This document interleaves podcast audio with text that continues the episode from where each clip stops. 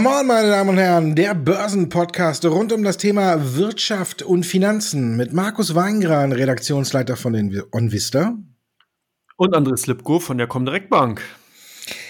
Andreas, ja, wenn man denkt, äh, es geht nicht mehr, ne, kommt Trump noch um die Ecke und kann auch noch auf die letzten Tage neue, neue Rekorde setzen. Ob er darauf stolz ist, steht auf einem anderen Weg. Aber jedenfalls ist es historisch der erste Präsident, gegen den ein zweites Impeachment-Verfahren äh, eingeleitet wird, oder besser gesagt eingeleitet worden ist. Der Senat muss ja nur noch abstimmen. Aber wird das noch äh, für dich Wirkungen auf die Börsen entfalten oder hat es einfach nur politische Auswirkungen, ob Trump in vier Jahren nochmal antreten kann?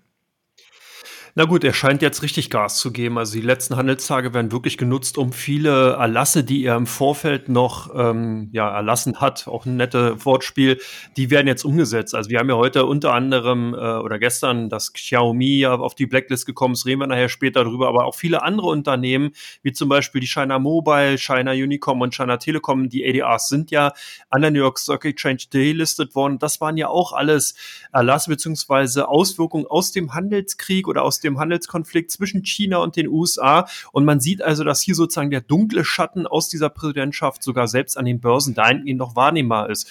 Ich denke, das war, was wir momentan erleben, ist so ein bisschen natürlich auch auf der einen Seite Nachtreten, politisches Nachtreten der Demokraten ist, weil man sich hier doch jetzt über die letzten vier Jahre teilweise wirklich massiv eben auch Dinge gefallen lassen musste, als auch natürlich auch, äh, wie man es ja auch sehen konnte, sag ich mal, so ein bisschen nachtreten aus den eigenen Reihen. Viele Republikaner haben ja sogar dafür gestimmt, dass eben dieses Impeachment-Verfahren ähm, eben lanciert wird, dass es eben losgehen kann.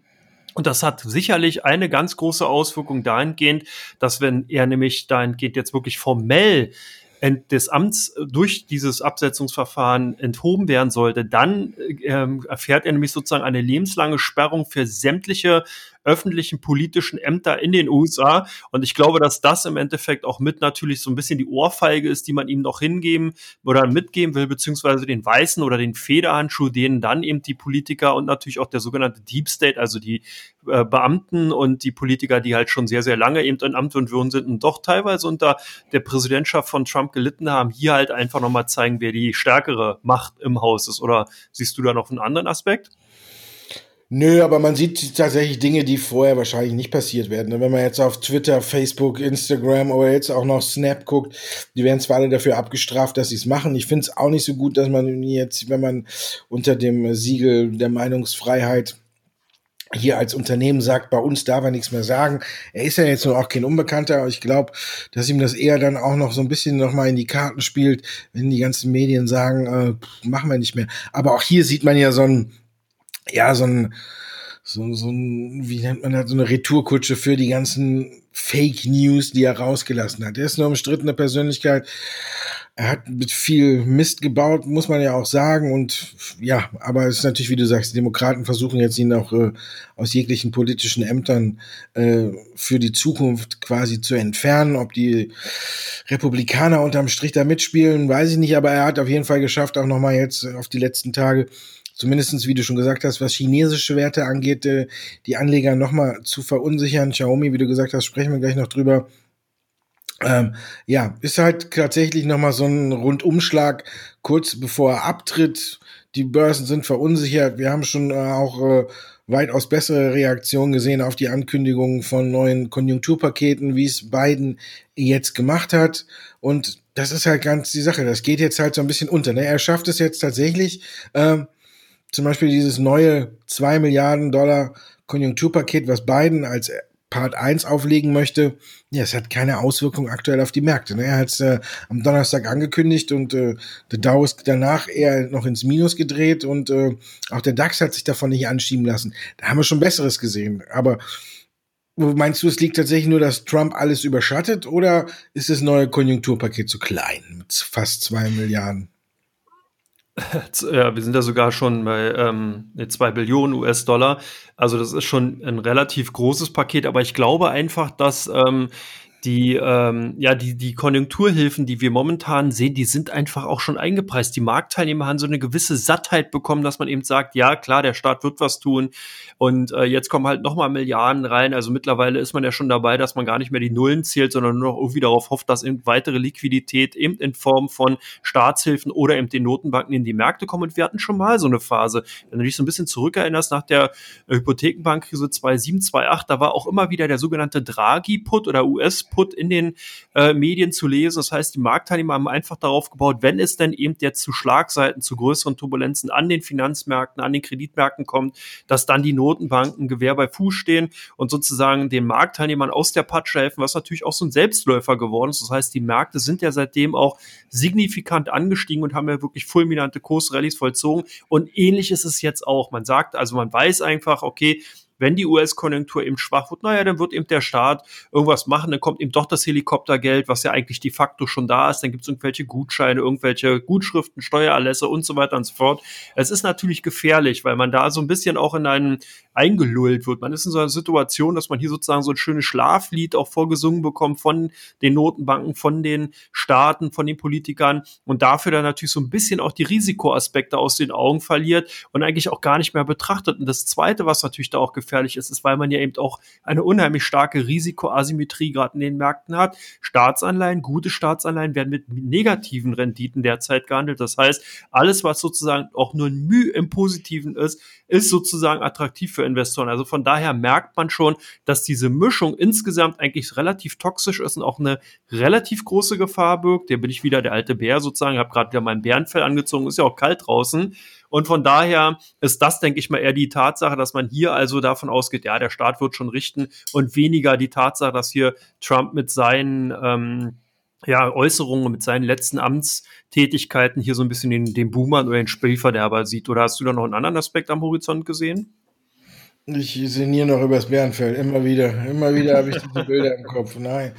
Ähm, ja, ist ein bisschen schwierig. Ähm, ich, man sieht aber auch, ich bin so ein bisschen an den neuen Markt äh, erinnert, wenn es darum geht, wenn du schon sagtest, äh, die Notenbanken sind da. Wenn ich gucke, wie weiterhin irgendwelche IPOs in den USA ähm, explodieren, ja, und dann weiß ich nicht, wo, wo, da sieht man, die kaufen ja blind. Entweder hat jetzt jeder zu viel Geld oder es sind äh, große Banken, die nicht wissen, wohin mit dem Geld. Aber wenn ich sehe, dass äh, Unternehmen, die ich fast gar nicht gehört habe, die, aber ein spannendes Geschäftsfeld ha haben, wie Poshmark, ähm, die quasi so ein bisschen der online Second-Hand-Händler sind, aber nee, da verdoppelt sich das IPO 130 Prozent äh, über Ausgabepreis und alles. Also von daher muss man sagen, ist ja ein bisschen genug Geld da. Aber man sieht ja aber auch unter Trump jetzt wieder, wenn wir zurückblicken, wenn wir uns auf die Konjunktur konzentrieren, die Arbeitslosenzahlen steigen wieder. Wenn man äh, das Missverhältnis äh, oder das Defizit äh, anguckt mit China, das Handelsdefizit, dann hat er da im Grunde genommen auch nichts geschafft. Also ist ja auch wieder ein bisschen angewachsen und alles. Also ja, die Probleme sind ja alle noch da. Die Frage ist nur jetzt, äh, wie Biden damit umgeht. Das ist, glaube ich, so ein bisschen mehr die Unsicherheit. Wir sehen, dass die Arbeitslosenzahlen jetzt wieder anziehen, weil eben auch die Corona-Zahlen in den USA steigen. Und ich glaube, das ist gerade so ein bisschen dieses Problem, dass diese Impfstoffe äh, dafür gesorgt haben, dass die Leute nur aktuell noch ein bisschen unvorsichtiger werden, weil sie meinen, ja, wird ja sowieso bald, sind alle geimpft und dann ist es weg. Da kann ich ja, ist es jetzt egal. Wir sehen ja auch hier in Deutschland wieder steigende Zahlen. Merkel hat schon gesagt, anstatt 25. Januar setzen wir uns schon wieder nächste Woche zusammen und dann kommen wahrscheinlich nochmal schärfere Corona-Regeln auf uns zu. Ich weiß zwar nicht, äh, wie die da noch aussehen sollen, dass man gar keinen mehr treffen darf und äh, kompletter Lockdown bis auf äh, Supermarkt. Also das ist natürlich auch wieder so eine Zukunft oder so ein Blick in die Zukunft, wo man äh, nicht genau weiß, wie es weitergeht. Dann startet die Quartalsberichtssaison. Wir haben es ja gestern gesehen, aber auch wieder so ein Phänomen. Ne? Delta Airlines äh, legt 12,4 Milliarden Euro Verlust aufs Parkett und die Aktie zieht um 3,5 Prozent in der ersten Reaktion darauf an, weil der äh, Chef sagt, naja, die Aussichten sind aber nicht so schlecht, wir erholen uns schon wieder. Da vergisst man mal eben auch 12,4 Milliarden Dollar Verlust. Klar, wird denen unter die Arme gegriffen, aber ich glaube, da muss man ein bisschen vorsichtiger sein in den USA, wenn Biden kommt. Und äh, ich glaube, der ist der Airline-Branche nicht ganz so gut gesonnen oder gesonnen. Und da kann es vielleicht auch sein, dass vielleicht auch mal der ein oder andere Flieger oder Airline äh, pleite geht. Also da muss man auch schon ein bisschen aufpassen. Ich glaube, es ist auf der einen Seite viel zu viel Euphorie in den Aktienmärkten drin, drin gewesen vielleicht auch. Bislang äh, sehen wir ja so eine leichte Stagnation und da muss man jetzt mal gucken, jetzt sind noch ein paar neue Unsicherheiten dazugekommen. Wie haben sich die Unternehmen jetzt aufs ganze Jahr geschlagen? Kann man wirklich sagen, alles viel besser gelaufen? Oder war jetzt nochmal durch die hohen Fallzahlen, sag ich mal, im letzten Quartal doch mehr Einschränkungen? Ja, also, wir sehen es ja auch zum Beispiel in einzelnen Aktien, die haben alle schon wieder wie eine Warte oder so, die liegen schon wieder trotz guten Laufs äh, unter Vorjahresniveau. Denkst du, wenn jetzt neue Corona-Regeln kommen, dass der gute Start ins Jahr dann wieder aufgebraucht ist? Ich glaube, auch hier bei den Corona-Regeln oder bei den eventuellen Verschärfungen ist zumindest an den Aktienmärkten auch wieder einiges eingepreist, wenn man hier davon ausgeht, dass oder eigentlich schon davon ausgegangen ist, dass vor März äh, 2021 keine in Anführungsstrichen Normalität mehr zu erwarten ist, wobei natürlich fraglich ist, ob wir die jemals wiederbekommen. Das werden wir dann sehen. Aber insgesamt ist da dahingehend schon mal so ein bisschen die Schärfe natürlich draußen. Jetzt ist die Frage, wie du schon gesagt hast, wenn es eben wirklich zu den massiven Verschärfungen kommt, dann wird es natürlich wirklich schwierig und vor allen Dingen kriegen wir dann eben ein Problem, was bisher gar nicht vielleicht so ein Bewusstsein ist. Viele gucken eben auf eine TUI, auf eine Lufthansa und sagen, ja, den großen Staatskonzern geht schlecht, die bekommen dann Hilfe und alles wird gut. Aber in Vergessenheit geraten sind zum Beispiel kreative Berufe, sind Künstler, sind eben kleinere Unternehmen, die sogenannten KMUs in Deutschland, Selbstständige, Solo-Selbstständige, die eben momentan wirklich arge Probleme haben, da braucht man gar nicht so weit gucken, vielleicht einfach mal in der Bekanntschaft oder Verwandtschaft umhören, da wird man dann schon die ein oder anderen Geschichten auch dahingehend hören, Restaurantbesitzer und so weiter, die hier wirklich äh, derzeit ähm, um ihre Existenz bangen. Und ich glaube, dass das natürlich dann insgesamt wirklich eine extreme Härte sein sollte, wenn hier also wirklich jetzt nochmal zwei, drei Monate lang äh, der harte Lockdown äh, geprobt beziehungsweise ausgeführt wird, dann geht's wirklich für viele hier an die Existenzen. Ich kann mir auch nicht vorstellen, dass das wirklich so gewollt ist und dass das eben auch denn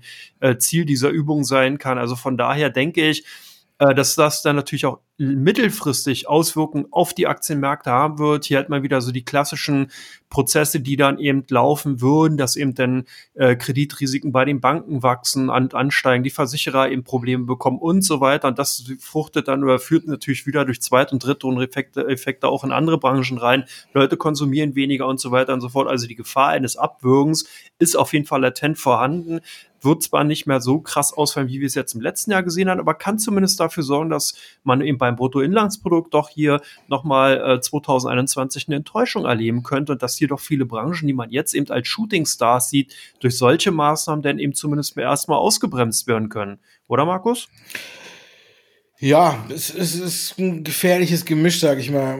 Aber es ist ein bisschen auch immer äh, klar, was du jetzt aufgeführt hast, sind äh, Schicksale, die einem wirklich in der Seele und auch im Herzen wehtun. Aber das ist, glaube ich, so eins zu eins auf die Märkte nicht umkehrbar oder Auswirkungen hat. Wie gesagt, mir tut's auch in der Seele weh, wenn irgendwer äh, 10.000 äh, Mitarbeiter entlässt oder wenn wir die Flut sehen, die die Deutsche Bank rausgeschmissen äh, hat in dem Sinne oder Urlaub vor die Tür oder wie man es auch immer nennen will im, im Sinne der Restrukturierung. Alles tut einem natürlich in der Seele weh, aber ähm, an der Börse ist sowas natürlich relativ schnell ein bisschen ausgeblendet, muss man leider sagen. Da wird man ja nicht abgestraft, wenn man äh, 1000 oder 2000 Leute entlässt, sondern dann wird man gefeiert, weil dann ist man ja in Zukunft äh, profitabler. Ne? Das ist ja so ein bisschen das Makabere auch an der Börse. Wenn man da schon ehrlich ist, muss man ja auch zugeben, dass das äh, wie mit äh, ja nicht so immer den Ausschlag gibt. Und dann äh, kann man ja, jeder muss ja mit seinem Gewissen selber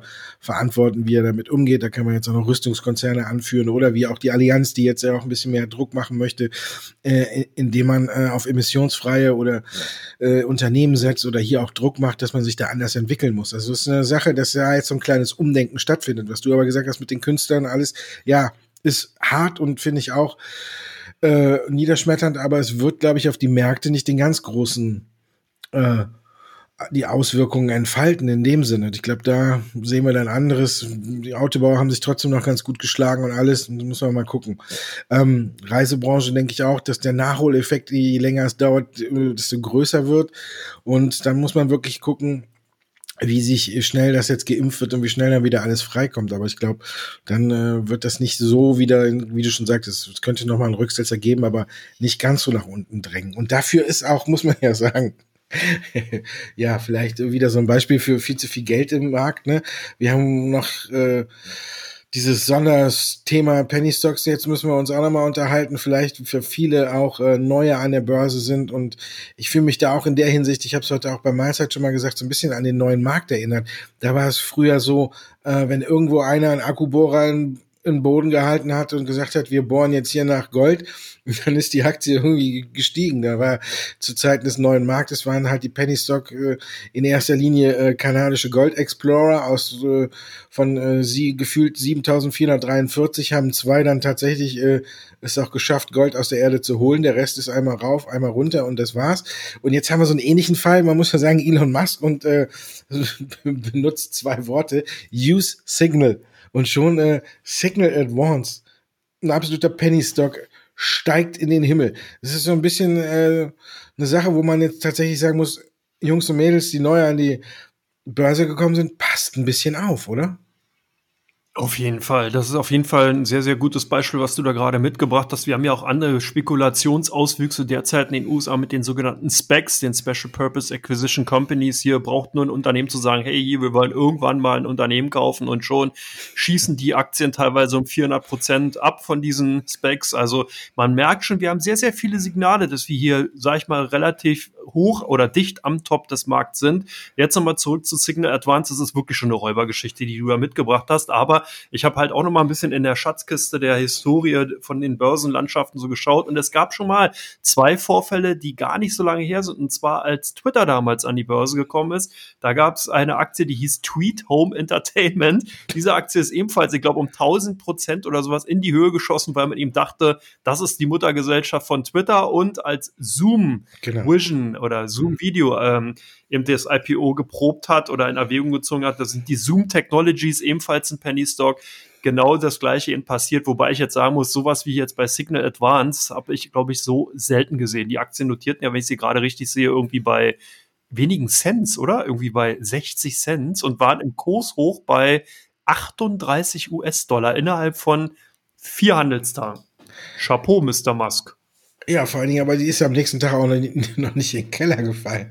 Also einige haben noch nicht, noch nicht aufgegeben. Das ist, finde ich, fast noch erstaunlicher. Ähm, aber ja, das zeigt so ein bisschen, dass wir äh, viele äh, Anleger haben, die tatsächlich äh, ein bisschen unbedarft an den Markt gehen. Und dann haben wir jetzt auch, ich meine, die kanadischen Penny Stocks, die sind ja auch nicht doof. Die sind ja, haben ja als, äh, sag ich mal, eine, die Goldwerte haben zumindest eine lange Durststrecke hinter sich. Da ist irgendwann dann tatsächlich keiner mehr drauf reingefallen. Aber jetzt, jetzt sind wir ja in allen Bereichen da zugange. Ne? Auf einmal gibt's in Kanada äh, den weltbesten und bestsparendsten Elektrolyseur. Dann gibt's äh, die weltbesten äh, filterfrei oder gesund oder die gesündesten Zigaretten. ist ja Wahnsinn. Fleischersatz. Fleischersatz auch in allen Formen, ne? ob es äh, nur einzeln ist. Jetzt ist, äh, wird, glaube ich, auch noch, äh, ich glaube, Eat Beyond Global ist äh, dann äh, die, neue. Bez das ist dann, äh, das ist dann für mich, das ist das schon die Königsklasse, weil die sind als kanadischer Pennystock an kanadischen Pennystocks beteiligt. Das ist ja jetzt. Quasi ja, als, als Start-up-Förderer sind die zum Beispiel an äh, Modern äh, Meat oder irgendeine oder nee, Just Just Good Butcher, wo hinter Just Good Food oder Very Good Food hintersteckt. Also man muss schon sagen, die lassen sich da drüben schon was einfallen und dafür läuft dann auch die Promotion-Maschine heiß und dann gehen die Aktien aber auch dann tatsächlich äh, 200, 300 Prozent hier steil und ich glaube, die Unerfahrenen die wissen gar nicht, was sie sich da für ein Risiko ins Depot laden. Ja, das ist halt genau das Problem. Wir hatten das ja hier schon mal besprochen, dass natürlich hier gerade viele Glücksritter oder beziehungsweise Neubörsianer eben auch oftmals in die Fänge von genau solchen Räuberstories reinkommen. Und hier, sag ich mal, ist vielleicht wirklich immer ein ganz guter Hinweis, um jetzt hier nicht spezifisch auf irgendwelche Unternehmensnamen zu gehen man sollte als Anfänger tendenziell wirklich eher auf Blue Chips, also auf die großen Werte setzen. Sollte da erstmal die Erfahrung sammeln, sollte mal sehen, was heißt das denn eigentlich wirklich, wenn man eben eine Milliarde Umsatz macht, wenn man eben wirklich vielleicht auch mehrere Millionen oder Milliarden auch Gewinn eben entsprechend aus dem Geschäft heraus macht, was für Bemühungen, was für Kosten stecken dahinter, damit man eben die Relation dazu bekommen kann. Wir hatten das ja hier an der Stelle auch schon mal. Es gibt halt Unternehmen, die kommen dann, das gab es damals oder gibt es auch häufig einen Rohstoffbereich, die fördern irgendwie pro Tag eine Badewanne voll Öl und werden dann aber mit Marktkapitalisierung von irgendwie 50 oder 100 Millionen bewertet. Das ist natürlich irgendwie alles ein bisschen merkwürdig und das zeigt eben auch, dass hier natürlich Unverständnis und eben auch gerade Unkenntnis über Unternehmensbewertung vorliegen und man hier versucht so ein bisschen das Momentumspiel zu nutzen, wobei das natürlich auch eine sehr, sehr heiße Sache ist. Es ist im Endeffekt wie ein abbrennendes Streichholz. Der letzte, dem verbrennen halt die Finger.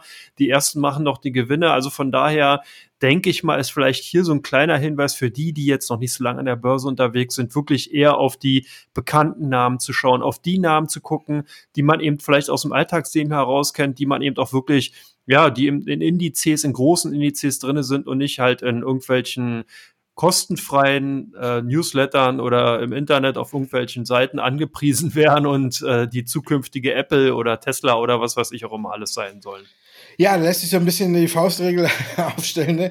Je lauter getrommelt wird für die Aktie, desto kleiner ist äh, oder, oder desto höher ist vielleicht das Risiko. Man muss ja aber jetzt auch sagen, es ist auch vielleicht nicht immer äh, das Allerschlechteste, wenn, wenn man mit dem Risiko A umzugehen weiß und B, manchmal kann sich aus dem Penny Stock auch tatsächlich was äh, entwickeln. Man muss ja jetzt nicht sagen, äh, die sind alle über die Bank hinweg schlecht, sondern ab und zu hat man ja auch mal einen dabei, der wirklich rausgeht. Aber den auch wirklich zu treffen, ist ja halt eben äh, wie die Nadel im Heuhaufen. Deswegen gibt's halt auch ein paar Sachen, auf die man achten sollte, wie zum Beispiel eben die Marktkapitalisierung. Dann ist auch, ähm, sollte man gucken, wo die Umsätze am größten sind. Das ist immer ein schlechtes Zeichen, wenn äh, zum Beispiel bei so Penny Stocks äh, nicht an der Heimatbörse in Kanada die Umsätze größer sind, sondern zum Beispiel hier in Deutschland, wo äh, ja, wo zum Beispiel, sage ich mal, eine riesige PR-Maschinerie äh, dahinter steht und die die Aktien dann äh, befeuern.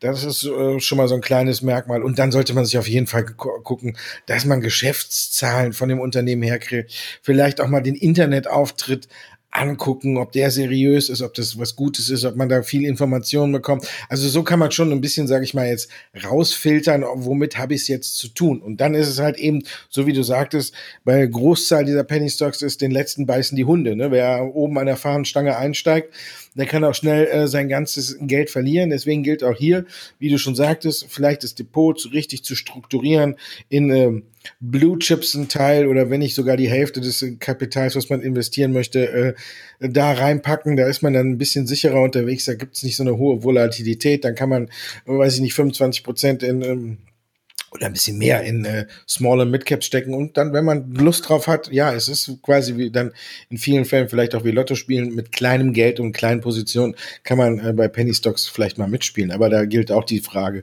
wie hoch kann man die steigen? Also hier droht immer ein Totalverlust, teilweise, wenn man da nicht richtig vorsichtig ist, muss man so sagen. Oder meinst, würdest du anders vorgehen? Nee, eigentlich genauso. Vor allen Dingen muss man halt auch sehen, das Gemeine ist ja, es gibt zum Beispiel auch chinesische Aktien, große Unternehmen wie zum Beispiel China Telekom, die werden auch im Penny-Stock-Bereich, also wirklich bei 20, 26 Cent gehandelt. Das ist natürlich eine ganz andere Größe, weil hier entsprechend viel, viel, viel, viel mehr Aktien eben auch draußen sind. Und von daher muss man halt auch schauen. Also es ist natürlich nicht ganz einfach, aber dafür sind wir ja hier und erklären dann eben auch so ein bisschen, wie Börse funktioniert, beziehungsweise funktionieren kann. Wir lernen ja auch immer noch dazu, aber insgesamt heißt natürlich, wenn ihr halt Fragen habt zu irgendwelchen Unternehmen, stellt ihr halt zum Beispiel bei Markus in seiner Sendung Mahlzeit, die ja nur täglich läuft oder eben bei mir eben auch montags, da kann man eben dann auch so eine Fragen loswerden und sich entsprechend einfach mal ein paar Hinweise, wie du sie auch gerade gegeben hast, eben auch abholen, damit man wenigstens ein bisschen auf der sicheren Seite ist. Und dann macht das Ganze auch, sag ich mal, nicht nur Spaß, sondern kann auch lukrativ sein, da hast du durchaus recht. Aber man muss natürlich, wenn man jetzt wirklich sagt, nein, ich brauche dieses Kribbeln, ich brauche diese Würze in meinem Depot, da muss man eben auch damit rechnen, dass die Kohle natürlich komplett weg sein kann, die man dann eben hier wirklich sprichwörtlich verspekuliert. Ja, das ist wohl wahr. Und deswegen gucken wir uns jetzt mal fünf Aktien an, die äh, weit, weit entfernt von Penny Stocks sind.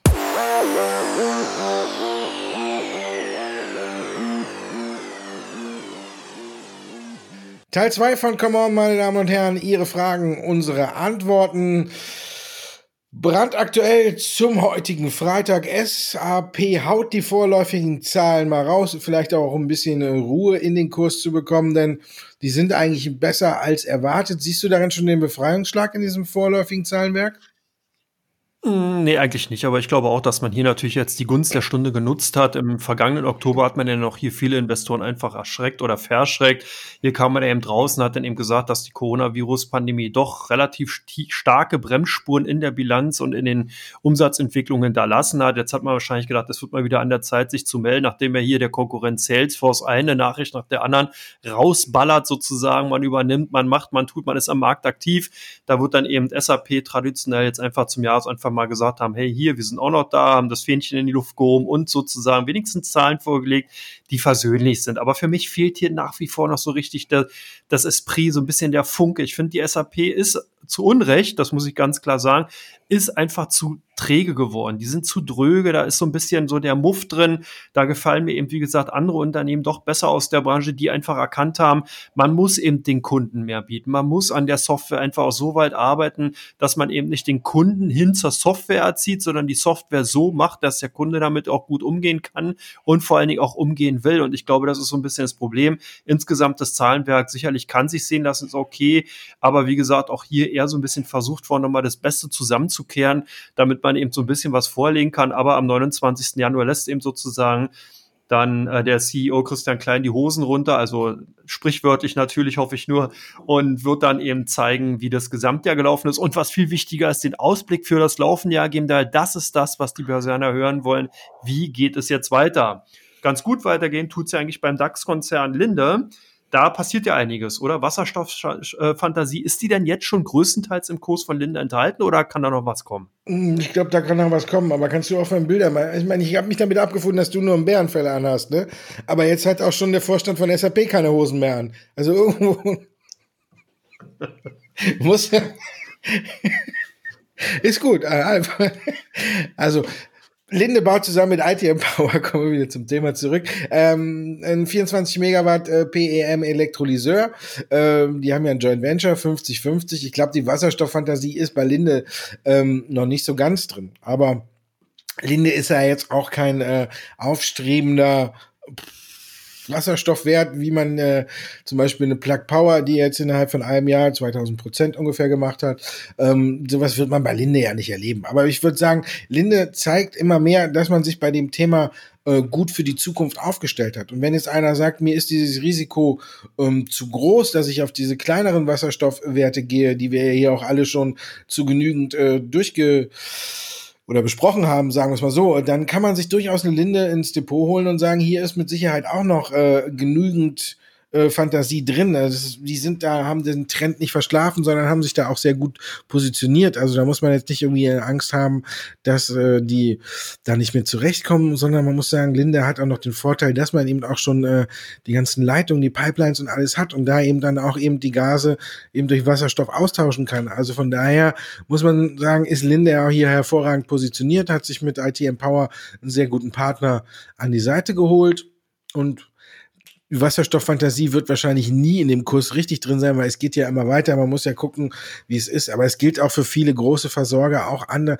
auch eine Air Liquid, die haben ja auch, oder eine Iberdrola oder so, wenn man guckt, die sind ja auch alle im Bereich Wasserstoff tätig. Iberdrola hat ja eben bei Neil jetzt heute auch finalisiert und für 13,5 Millionen Euro auch äh, einen sehr großen 20 Megawatt, Megawatt PM Elektrolyseur geordert.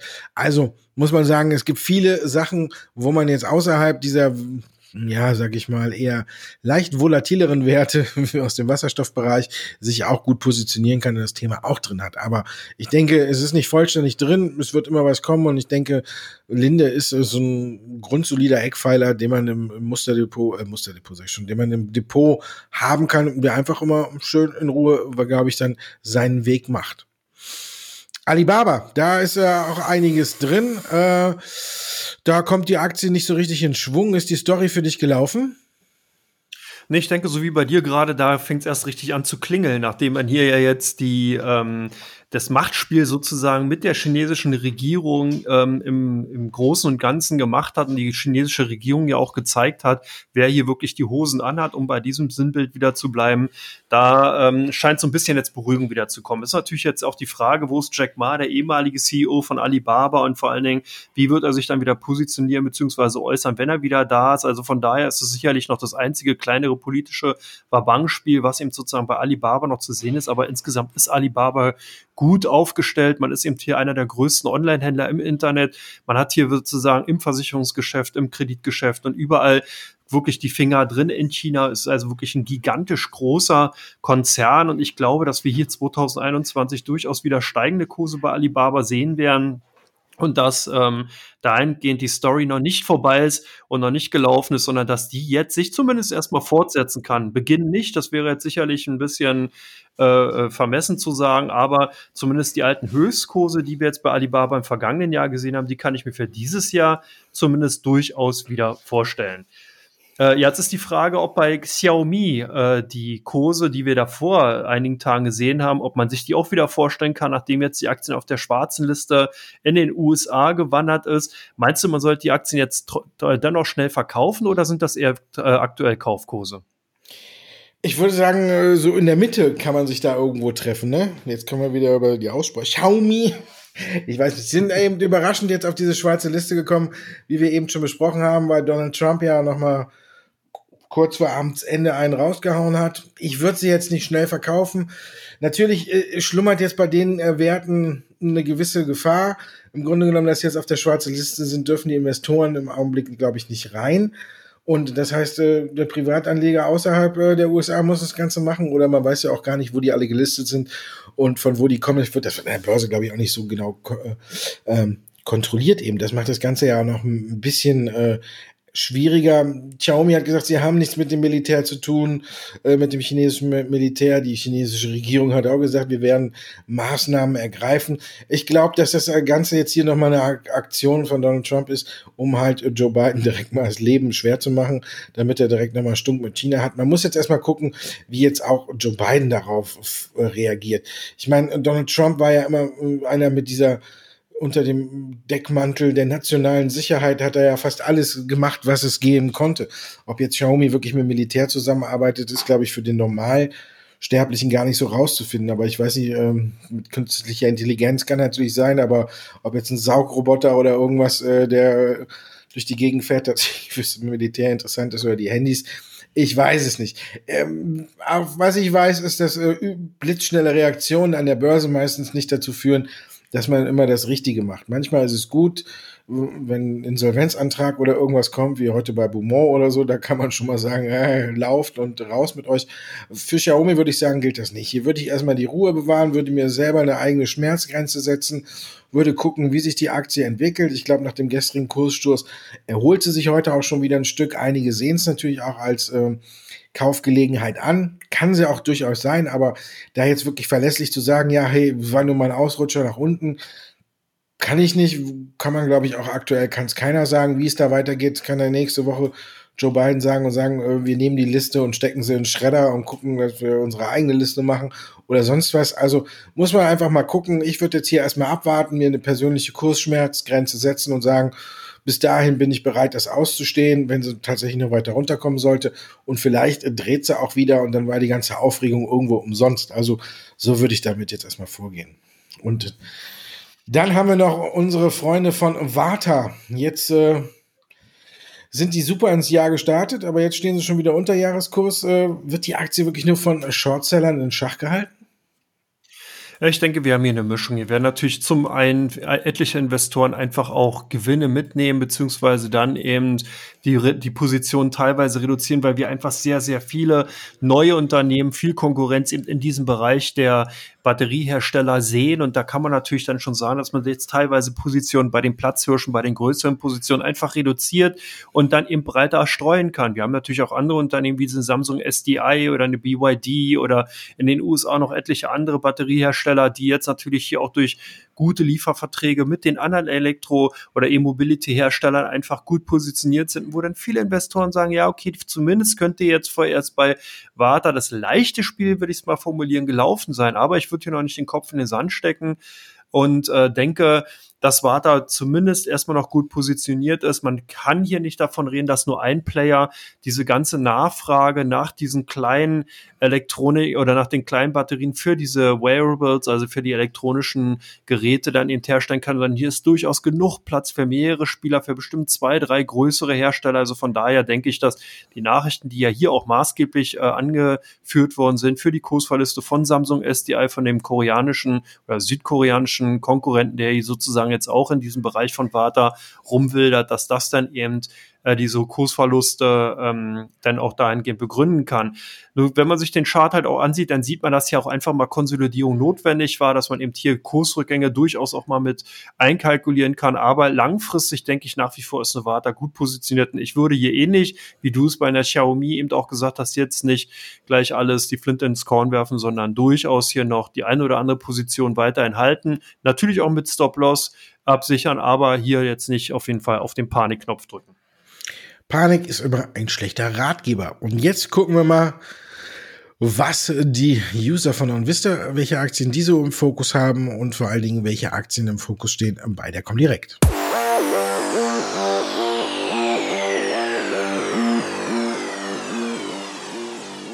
Teil 3, meine Damen und Herren. Es geht um die Aktien, die sehr gesucht sind auf den Seiten von OnVista und die sehr im Fokus stehen. Bei der Comdirect Infineon. Wird der nur gekauft bei euch?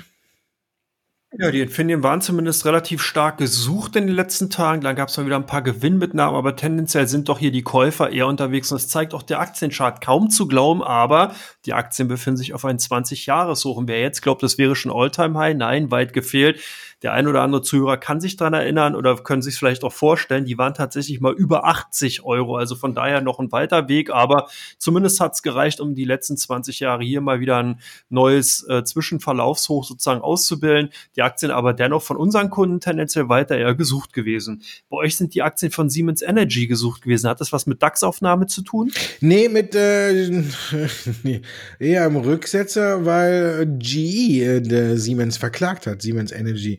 Es geht wohl um äh, Diamond Energy und um Aufträge äh, bezüglich Gasturbinen. Und da sagt äh, GE, hat ähm, Siemens damals noch, da war es ja noch nicht Siemens Energy, sondern war, äh, war die Sparte ja noch im Siemens-Konzern drin, wohl äh, nicht so ganz sauber sich den Auftrag geangelt. Und deswegen, deswegen hat äh, GE jetzt äh, Klage eingereicht und fordert äh, Schadensersatz und sagt hier, Siemens Energy hat sich einen Vorteil von ich glaube, 1,1 Milliarden Dollar besorgt oder jedenfalls den Auftrag und man möchte jetzt Schadensersatz haben. Das belastet die Aktie heute so ein bisschen. Ähm, die kommt über fünf Prozent zurück und da gucken natürlich viele, warum machen die das? Aber ich glaube, hier ist auch so ein ähnliches Phänomen. Seitdem die Aktie quasi abgespalten wurde, das Unternehmen und die Aktie die bei den Investoren eingebucht wurde, ist sie auch sehr gut gelaufen. Und da ist jetzt so eine Klage natürlich auch äh, gegebener Anlass, wo jeder, der mal überlegt hat, gesagt hat, hm, nehme ich die Gewinne jetzt mit oder lasse ich es noch weiterlaufen, geht es noch weiter, dem ist die Entscheidung quasi heute mit der Nachricht so ein bisschen abgenommen worden. Aber ich glaube auch hier, dass, äh, dass in Zukunft äh, dass Siemens nicht so sehr belasten wird, wird. Vor allen Dingen haben sie auch selber heute schon Stellung bezogen, haben gesagt, kommt für uns nicht überraschend, sondern wir haben den Fall aufgedeckt, steht auch im Prospekt drin, als man äh, Siemens Energy abgespalten hat. Also hier kommt man, wird man nicht auf dem falschen Fuß oder kalt erwischt, sondern äh, Siemens weiß, was da oder Siemens Energy weiß und wusste, was, dass das kommen wird und von daher glaube ich, ist die Sache auch relativ schnell wieder ausgestanden. Dann haben wir bei euch ein Wert, den ich mich fast gar nicht auszusprechen traue. Den nicht bei Mahlzeit verteufel ich den, aber heute hier sage ich ihn mal, ne? Clean Power Energy. Aber ich denke auch fast, obwohl wir oben das Plädoyer gehalten haben, ne, wird hier viel gekauft. Genau, Clean Power äh, Capital ist bei uns äh, ganz klar bei den Umsatzspitzenreitern, bei den ausländischen Aktien. Hier wird zugegriffen. Das ist natürlich dahingehend äh, begründbar, weil hier doch sehr, sehr viele Nachrichten eben zu dem Unternehmen eben auch in die Märkte gekommen sind. Es gab hier viele äh, PR, äh, also ähm, Nachrichten eben, zum Beispiel, dass eben in Kalifornien hier äh, eben auch wesentlich stärker im Wasserstoffbereich in der Infrastruktur investiert werden soll. Und da hat sich eben Clean Power Capital, äh, die, ähm, die eben einige Beteiligung in dem Bereich halten, damit rangehangen hat, das eben auch nochmal publiziert und ist dadurch eher in die Öffentlichkeit beziehungsweise in die Wahrnehmung von vielen Börsianern gekommen. Auf jeden Fall sind sie eben bei den ausländischen Aktien ganz weit vorn dabei. Bei euch sind die Aktien von Apple gesucht. Ja, hier gab es ja zuletzt auch äh, unheimlich viel Spekulationen über Apple. Ist ja jetzt eine Aktie, über die man sich gerne auch mal täglich informiert, wo es ja auch fast täglich Neuigkeiten gibt. Es gibt immer wieder neue Spekulationen um das Apple äh, Auto, ob es ein Apple Car gibt. Hyundai hat davon schon profitiert. Die Aktie ist gestiegen. Dann eine Canoe, wo eben einer dieser Elektroautobauer, der in Specs reingegangen ist, die du ja eben äh, vorne auch schon gesagt hast. Also auch die Aktie ist zum Beispiel zwischenzeitlich mal um zweistellig angestiegen, weil man darauf spekuliert hat, dass eben Apple vielleicht Canoe Autos produziert und da sein Äpfelchen draufhaut. Also es gibt genügend Spekulation. Dann hat Tim Cook am Mittwoch gesagt, dass er am Donnerstag Großes ankündigt. Und dann haben natürlich auch wieder alle die Woche geguckt, was kündigt er Großartiges an.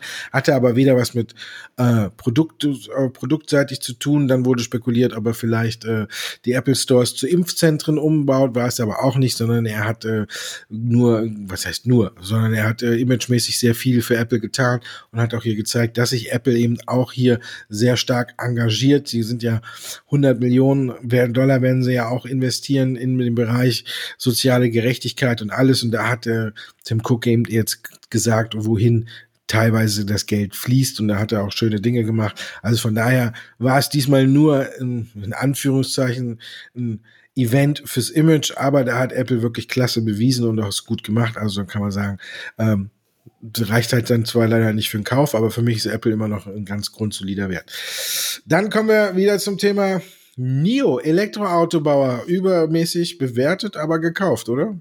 Ja, nach wie vor. NIO, mein NIO scheint hier bei vielen Kunden von uns ganz klar die Devise zu sein. Und das hat vielleicht auch damit zu tun, dass der chinesische Autobauer hier oder Elektroautohersteller, um es genau zu sagen, äh, sich hier relativ clever über den Finanzmarkt äh, neue fin finanzielle oder liquide Mittel beschafft hat oder beschaffen will. 1,3 Milliarden Dollar sollen sozusagen in einer Art Wandelschuldanleihe ähm, aufgenommen werden und Laufzeit bis 26 bis 2027 und der Zinssatz liegt auch nur bei lediglich 0,5 Prozent. Das ist auch schon wieder so ein bisschen ein Phänomen unserer Zeit. Das wäre vor fünf, sechs oder vielleicht zehn Jahren undenkbar gewesen, dass sich ein Autounternehmen in dieser, äh, in diesem Stadium zu solch günstigen Konditionen refinanzieren kann. Aber gut, dann haben wir es. Zumindest hat es geholfen, dass die Aktien gesucht waren, nicht nur bei unseren Kunden, sondern generell. Und von daher landeten auch diese Aktien bei den ausländischen Aktien unter den Top 5. Und bei euch die Alibaba gesucht. Ja, die sind natürlich auch deutlich zurückgekommen. Und jetzt suchen alle, alle, alle nach äh, Nachrichten, die die Aktie wieder ein bisschen nach oben pushen könnten, dass es mal wieder in die alten Regionen geht und deswegen wird da auch fast täglich drauf geguckt. Erst hieß ja Jack Ma verschwunden, der Gründer. Jetzt weiß man immer noch nicht genau, wo er ist, aber der Kurs scheint sich wieder so ein bisschen zu beruhigen, nachdem ja viele darüber spekuliert haben, dass jetzt äh, die chinesische Regierung quasi, quasi ein Exempel an Alibaba äh, macht, indem man sagt, pass auf, wer hier für, tatsächlich versucht aufzumucken, dem werden wir schon zeigen, wer das Sagen hat. Und deswegen ist die Aktie natürlich auch deutlich zurückgekommen. Aber ich glaube nicht, dass das Ganze langfristig jetzt ist. Äh, Im Grunde genommen muss man äh, Jack Ma auch ein bisschen äh, ausklammern. Er ist der Gründer gewesen und hat auch ein großes Aktienpaket, aber aufs operative Geschäft und alles. In dem Sinne hat er ja gar keinen Einfluss mehr. Er hat sich da auch ein bisschen raus oder hat sich da rausgezogen und alles. Und deswegen denke ich, dass langfristig auch ähm, Alibaba wieder seinen Weg machen wird. Aber ist halt noch so ein bisschen Unsicherheit in der Aktie drin und wir wissen ja, Börsianer, die mögen keine Unsicherheit. Ne? Am besten äh, wächst man jedes Jahr um 100 Prozent und dann äh, ist alles klar. Hm, das wäre doch mal was, oder? Ja, wäre auf jeden Fall mal eine Maßnahme. Dafür wird sein Bärenfell eintauschen, ne? ja, wenn das kontinuierlich wäre und sogar mit Garantie, dann würde ich auch dafür meine ja. Bullhörner plus Bärenfell eintauschen. Hervorragend. Dann kann ich wieder ganz normal hier sitzen. Ach, wäre das schön. Ich guck, ich guck, ich suche nichts bis nächste Woche in ein Unternehmen, wo das in, in etwa zutrifft. ich wünsche dir ein wunderschönes Wochenende, Andreas. Das wünsche ich dir auch und natürlich auch unseren Zuhörern ein wunder, wunderschönes Wochenende. Natürlich wünschen wir das. Und bis nächste Woche Freitag. Danke, dass ihr heute dabei wart. Tschüss.